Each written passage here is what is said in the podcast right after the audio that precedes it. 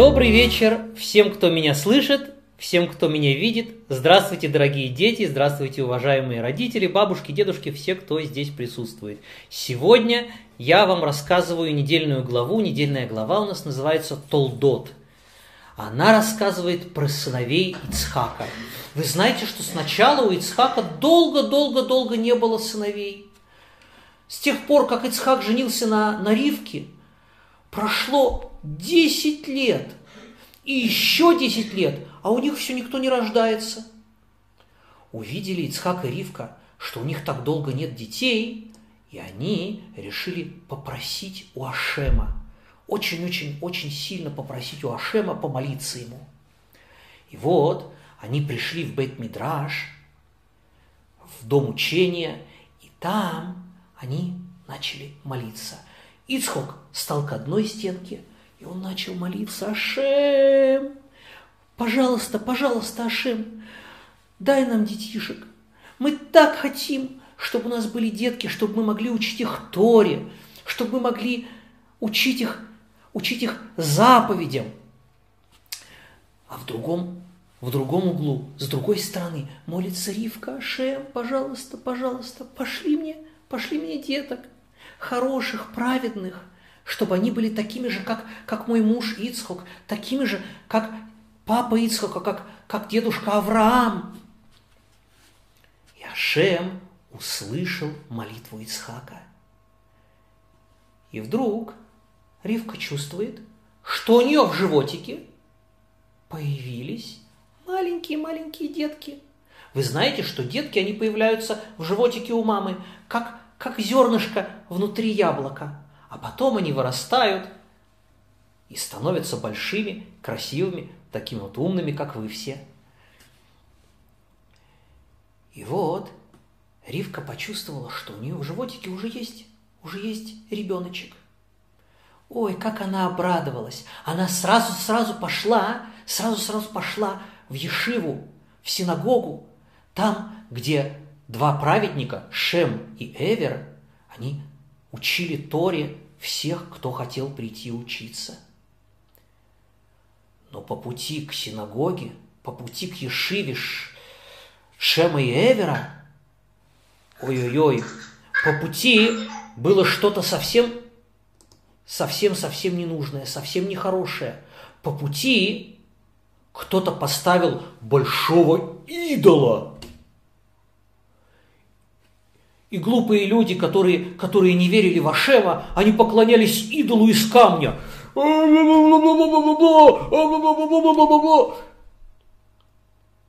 Ривка проходит мимо этого идола, она даже отвернулась, не хочет на него смотреть. И вдруг она чувствует, что в ее животике ее маленький сыночек рвется, рвется, рвется наружу. Ой!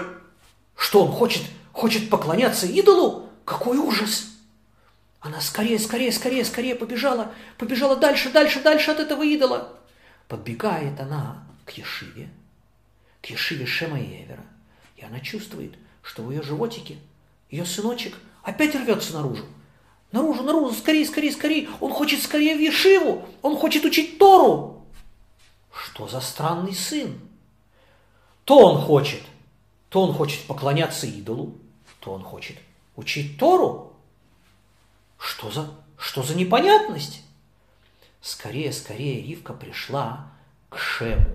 Шем, он был великим мудрецом, он был служителем Всевышнего, служителем Ашема. Он был пророком. И Ривка спросила у Шема, «Господин мой, что такое непонятное? Почему мой сынок хочет вырваться наружу, когда я прохожу мимо идола?» И служить, поклоняться этому идолу. Но и Вишиву тоже хочет, тоже рвется. Что, что за странный такой ребенок? Шем обратился с молитвой к Ашему. И Ашем ответил ему в пророческом видении. И тогда он смог ответить Ривке. Знай, что у тебя в животике не один сыночек, а двое, у тебя два сыночка в животике. Один из них будет праведником, который будет учить Тору, исполнять заповеди, а другой, ой-ой-ой-ой-ой, а другой будет неправедником. Это он хочет поклоняться идолу. И всю жизнь они, их потомки, они будут спорить между собой, кто главнее в этом мире. Вот я хочу вам показать, как, как Ривка идет в Ешиву Шема и Эвера. Вот тут есть такая картинка, вы видите, там Ривка идет к Бейт-Мидрашу, к Ешиве Шема и Эвера.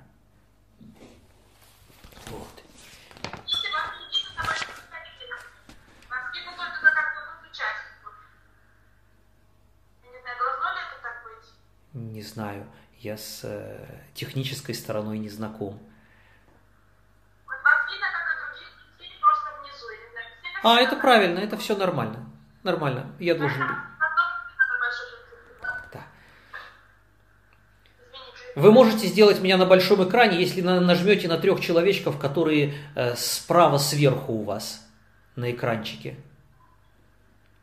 Тогда вы увидите меня меня или любого другого, кто заговорит. О.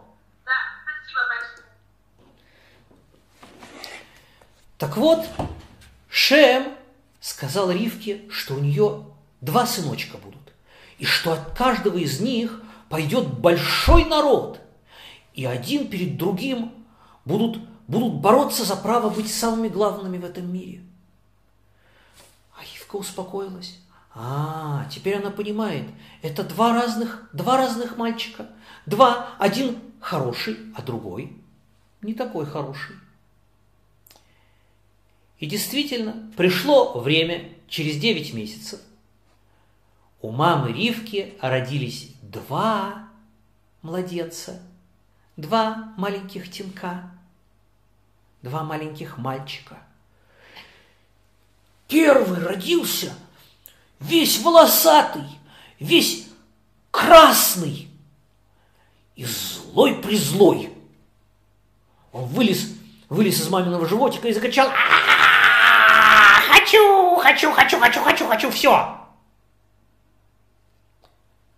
А второй был такой красивый, такой спокойный. Он, он родился и сразу схватил своего, своего братца за ногу, за пяточку. Первого назвали Эсав. Эсав, потому что он весь был осуй сделанный, как взрослый. Он был уже с волосами, с зубами. А второго, второго назвали Яков, потому что он держался за Акев, за пятку своего братца. И вот два мальчика стали расти. Вначале они были совсем маленькие, но уже в самом раннем детстве мама Ривка заметила, что Эсав, он любит драться, он любит бросать камни, он любит что-нибудь ломать.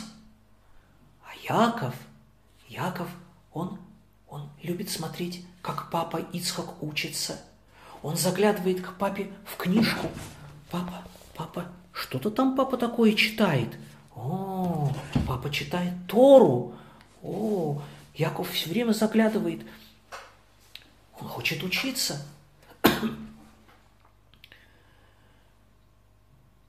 И вот пришло время Якову и Эйсову идти в школу, в Хейдер. Они пошли в Хейдер который основали Шем и Эвер, два великих праведника. Яков с радостью, с радостью с утра просыпался и скорее, скорее, скорее собирался бежать учиться. Эйсов тоже просыпался, быстро-быстро одевался, и они вместе бежали. Бегут, бегут, бегут, бегут, бегут, бегут, почти добежали до школы. Яков идет в школу, бежит в школу дальше. А Эйсов он поворачивает и бежит совсем в другую сторону. Вы знаете, куда он бежал? У, -у, -у Эйсов бежал в лес. У Эйсова был спрятан в лесу лук и стрелы. Он ходил и охотился на зверей, стрелял в них. Просто так, ему нравилось. Вы помните, какие неприятности случились у Лемеха, когда он стрелял в зверей? А, Эйсов, Эйсов ничему не научился. Он тоже любил делать зверям больно. Он любил их стрелять. Пока Яков сидит и учится, Эйсов охотится в лесу. Вот я сейчас покажу вам, покажу вам поближе картинку, где мы видим страшного Эйсова, который стреляет из лука, из, из лука стрелами. Ага, а там вдалеке мы видим шатер, в котором Яков учит Тору. Я думаю, что мы еще сможем увидеть это на нашей доске. Сейчас я попробую поднять эту, эту замечательную картинку. Сейчас я ее найду. Так. Сейчас мы ее найдем. О, вот она. Вот он. Вот он, Яков, сидит и учит Тору. А Эйсов с красными встрепанными волосами охотится с луком и стрелами. Ой-ой-ой-ой-ой-ой. Весь день Эйсов охотился, а Яков учился. Приходят они домой. Папа Ицхок спрашивает, что вы сегодня учили в Хейдере? Яков сразу начинает рассказывать, что они учили в Торе, что они учили недельную главу. Эйсов, он не хочет сказать папе, что он не учился весь день. Он начинает задавать всякие вопросы. А, папа, я хочу у тебя спросить, как делают массер, как отделяют десятину от соли? От соли? От соли не нужно отделять десятину десятину отделяют только от того, от тех плодов, которые растут из земли. От, от яблок, от, от груш, от разных плодов. Соль – это же не плод. Да, но, папа, она же тоже в земле. Я хочу узнать, как, как, как, как отделяют десятину от соли. Нет, от соли, дорогой мой, не надо отделять десятину, сказал ему Ицхак. А, Ицхак думал, что Эсав, он такой праведный, что он даже от соли хочет отделять десятину. А на самом деле он просто не хотел ничего рассказывать, что они учили в школе, потому что он в школе-то вообще не был. Он в Хейдер-то совсем не ходил, он все это время охотился. И вот он начинает задавать следующий вопрос. Э, папа, а как отделяют десятину от соломы?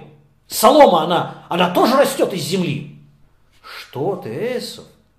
Солому не кушают. Мы же, мы же не лошадки, мы же не ослики, чтобы кушать солому. Не надо отделять от нее десятину. М-м, Ицхак думал, что Эсов такой праведник, он все время ищет, как, как отделить десятину от соли, как отделить десятину от соломы, даже от того, от чего не нужно. М-м, на самом деле он просто, просто папу обманывал. Просто обманывал. Ой-ой-ой-ой-ой. Однажды Эйсов пошел охотиться, и вдруг он увидел, вдруг он увидел далеко-далеко какого-то человека.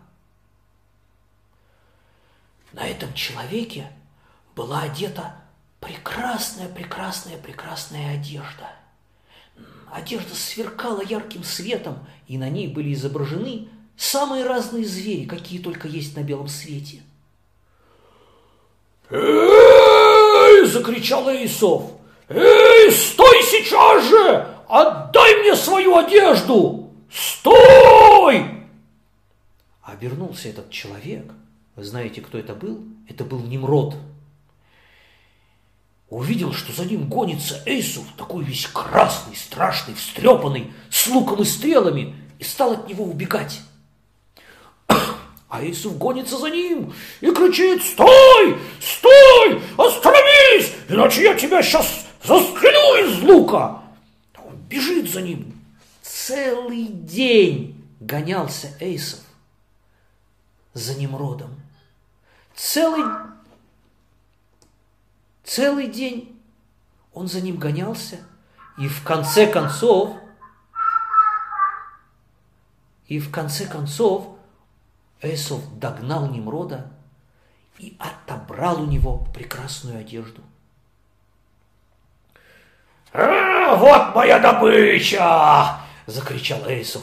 Он устал, весь потный, усталый, всклоченный, грязный. Он возвращается домой. А дома тем временем случилось большое горе. Умер дедушка Авраам, Авраам Авину. Он умер. Почему он умер? Он мог бы еще пожить. Ай-яй-яй, Ашем не хотел, чтобы Авраам увидел, как его внук Эйсов стал злодеем, грабителем, убийцей. Ашем не хотел, чтобы Авраам это увидел. Ашем обещал Авраама, Аврааму, что, что Авраам никогда не увидит свое, своих потомков, своих потомков плохими, дурными. Поэтому Ашем забрал душу Авраама к себе на небо, в сад Эдена, там, где все праведники встречаются.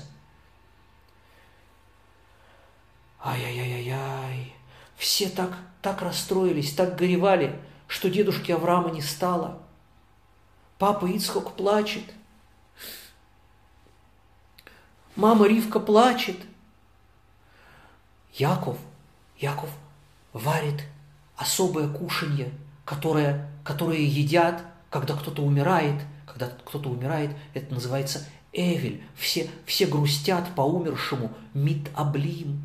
Митаблим – это есть, есть специальная еда, которую едят авелим, грустящие по умершему. Авелим едят вещи круглые, без, без малейшего, без малейшего, без малейшей щелочки. Например, крутое яичко. Оно, на нем нет никакого, никакого ротика, никакого, никакой щелочки.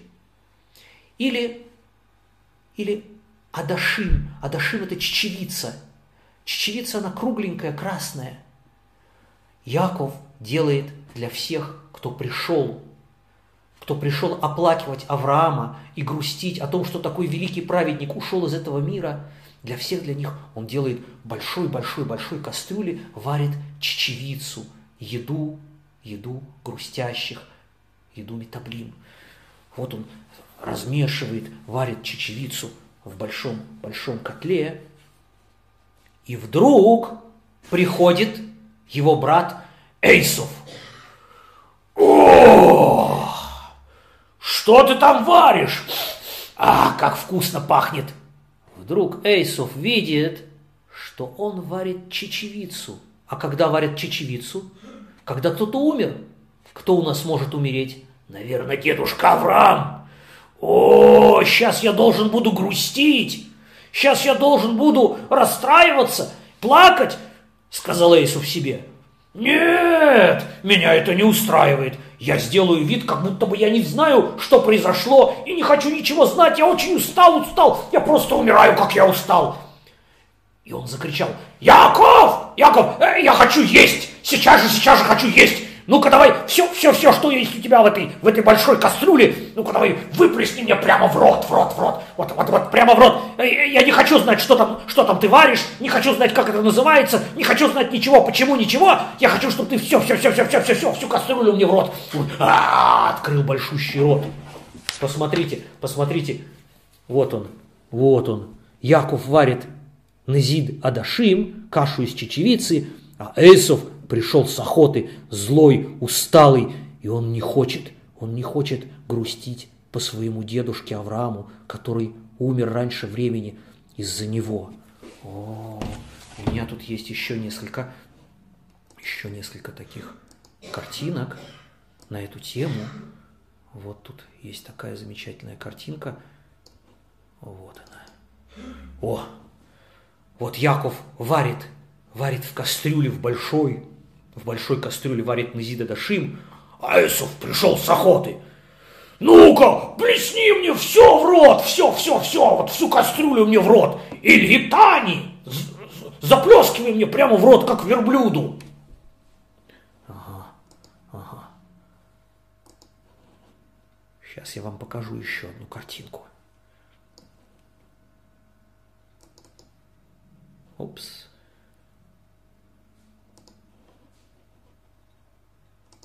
Так. О, на этой картинке мы видим, как Яков кормит Исава из ложечки. Из ложечки он его кормит. Ой-ой-ой-ой.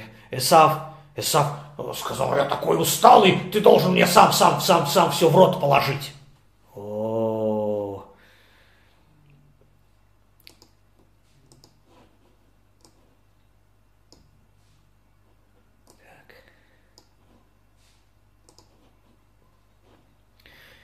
На самом деле, я не хочу на него больше смотреть, на этого Исава. Я лучше, лучше я сейчас поставлю, поставлю виртуальную доску, чтобы их, чтобы их было не видно. О, о, о, вот так вот. Спрячу этого Исава противного. Ой-ой-ой, Яков увидел, что Исав не хочет расстраиваться о смерти Авраама. Он увидел, что Исав стал настоящим злодеем, как же так? Эсав, он же был старший брат, он вышел первым. Он, он должен был стать царем, он должен был стать главным коином, служить в храме, а вместо этого он стал злодеем. Папа Ицхок должен будет благословить его, дать ему благословение. А как можно дать благословение такому злодею? Ну что делать? Он ведь старший сын, первенец. И тогда Яков сказал Исаву, Исав, я готов накормить тебя всей этой кастрюлей, если ты согласишься отдать, продать свое первенство мне. Я буду первенцем, а ты вторым. Согласен? Первенцем? Ты будешь первенцем? А зачем нужно первенство? Что, что, что, что это дает? Ну как же, первенец, он будет служить в храме, он будет приносить, приносить жертвы Ашему, он, он, будет, он будет молиться, он будет учить Тору. Я учить Тору, молиться? Нет, это мне не нужно, сказал Исаак. Ты будешь первенцем, а мне давай, давай вот эту похлебку, давай вот этого вот красного, красного, вот эту красную похлебку, плесни его мне в рот красного, мне красного. Красное на лошона кодыш на иврите называется Адом. Из-за того, что Эсав продал свое первородство, свое первенство за красную похлебку, его с тех пор все называли Эдом, Эсав – это Эдом. Ой-ой-ой, Эсав съел всю, выпил, вылокал всю похлебку. Встал из-за стола, не сказал броху, не благословил, не поблагодарил ни Якова, ни Ашема, никого.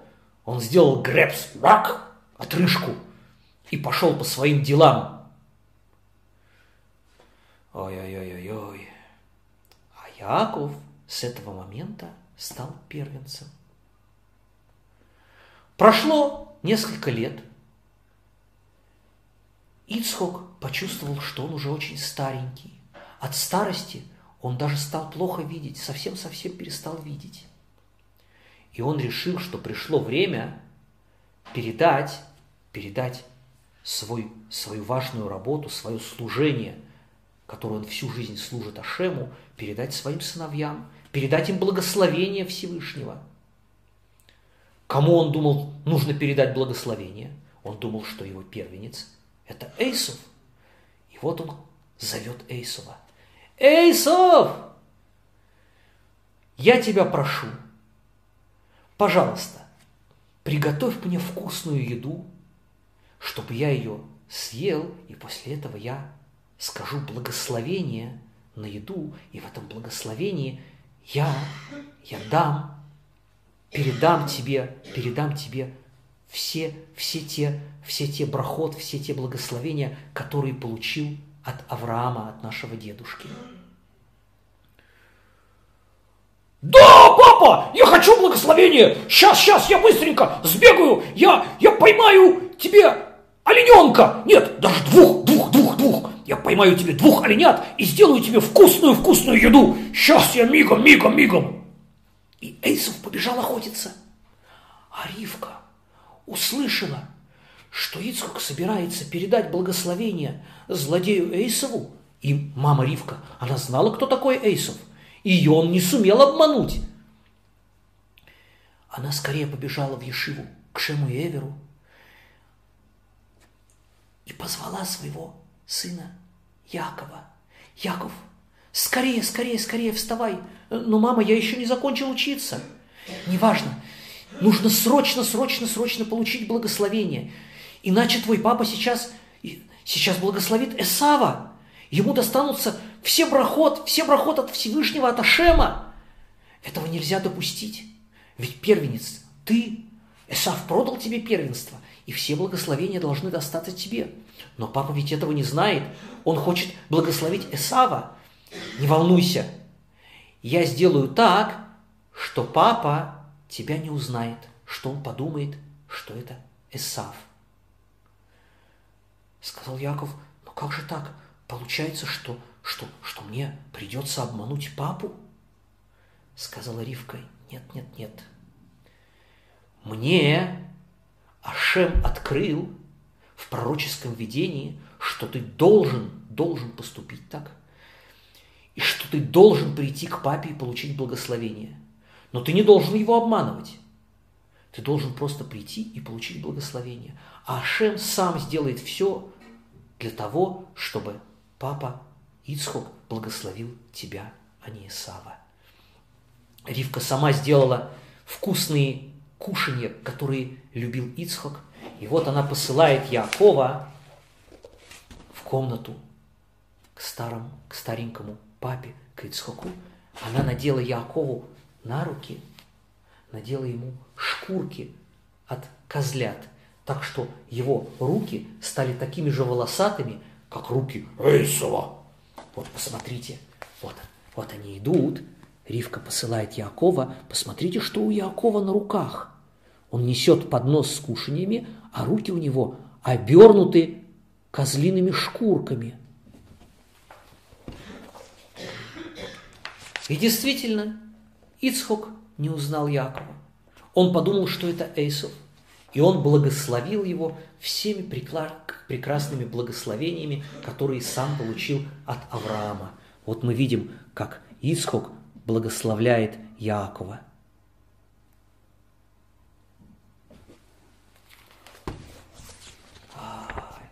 Только успел Яков выйти из спальни папы Ицхака, как прибежал Исав «Э, папа, я принес тебе козленка!»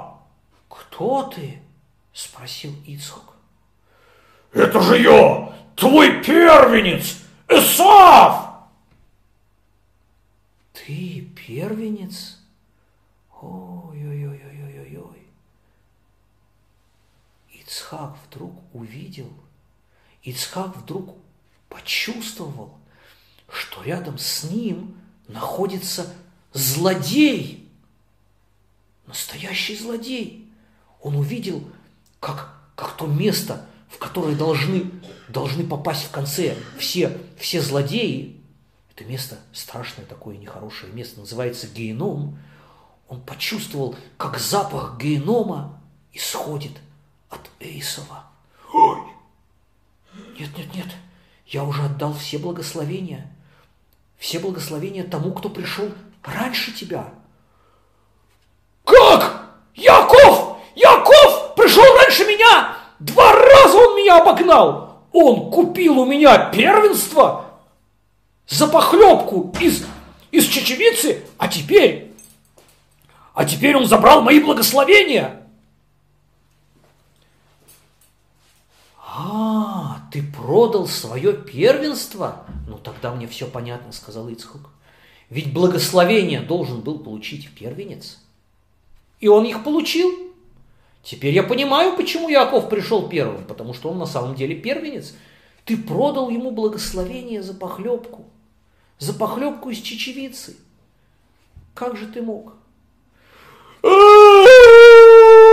Заплакал Исав. У него вышла одна слезинка и вторая слезинка. Две слезинки у него вышло. Папа, я хочу тоже благословение. Благослови меня, ну хотя бы чем-нибудь. И он получил благословение. Ты будешь жить своим мечом. С тех пор Исав и все его потомки все время воюют. Все время у них вся, вся их история – это войны. Все время они с мечом, все время они с луком и стрелами. Но папа Ицхок сказал, если Яков будет праведник, то он будет тебе господином. Но если потомки Якова вдруг начнут совершать другие поступки, то тогда, если они станут совершать дурные поступки, то тогда ты сможешь, ты сможешь с ними справиться, ты станешь сильнее их, и ты будешь властвовать над ними. Вы знаете, с тех пор, как был разрушен наш прекрасный храм в Иерусалиме, много-много-много лет потомки Исава властвуют над нами.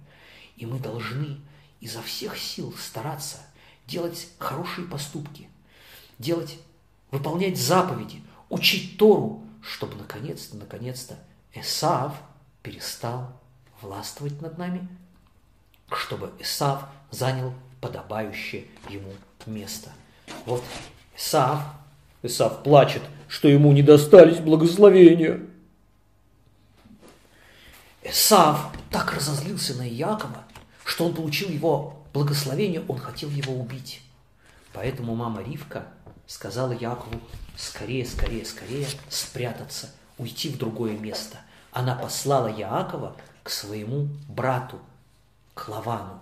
Вот, вот Яков уходит, и Ривка его провожает. Все это написано в нашей, в нашей недельной главе, которую я уже сейчас должен закончить, потому что наше время истекло. До свидания, дорогие друзья.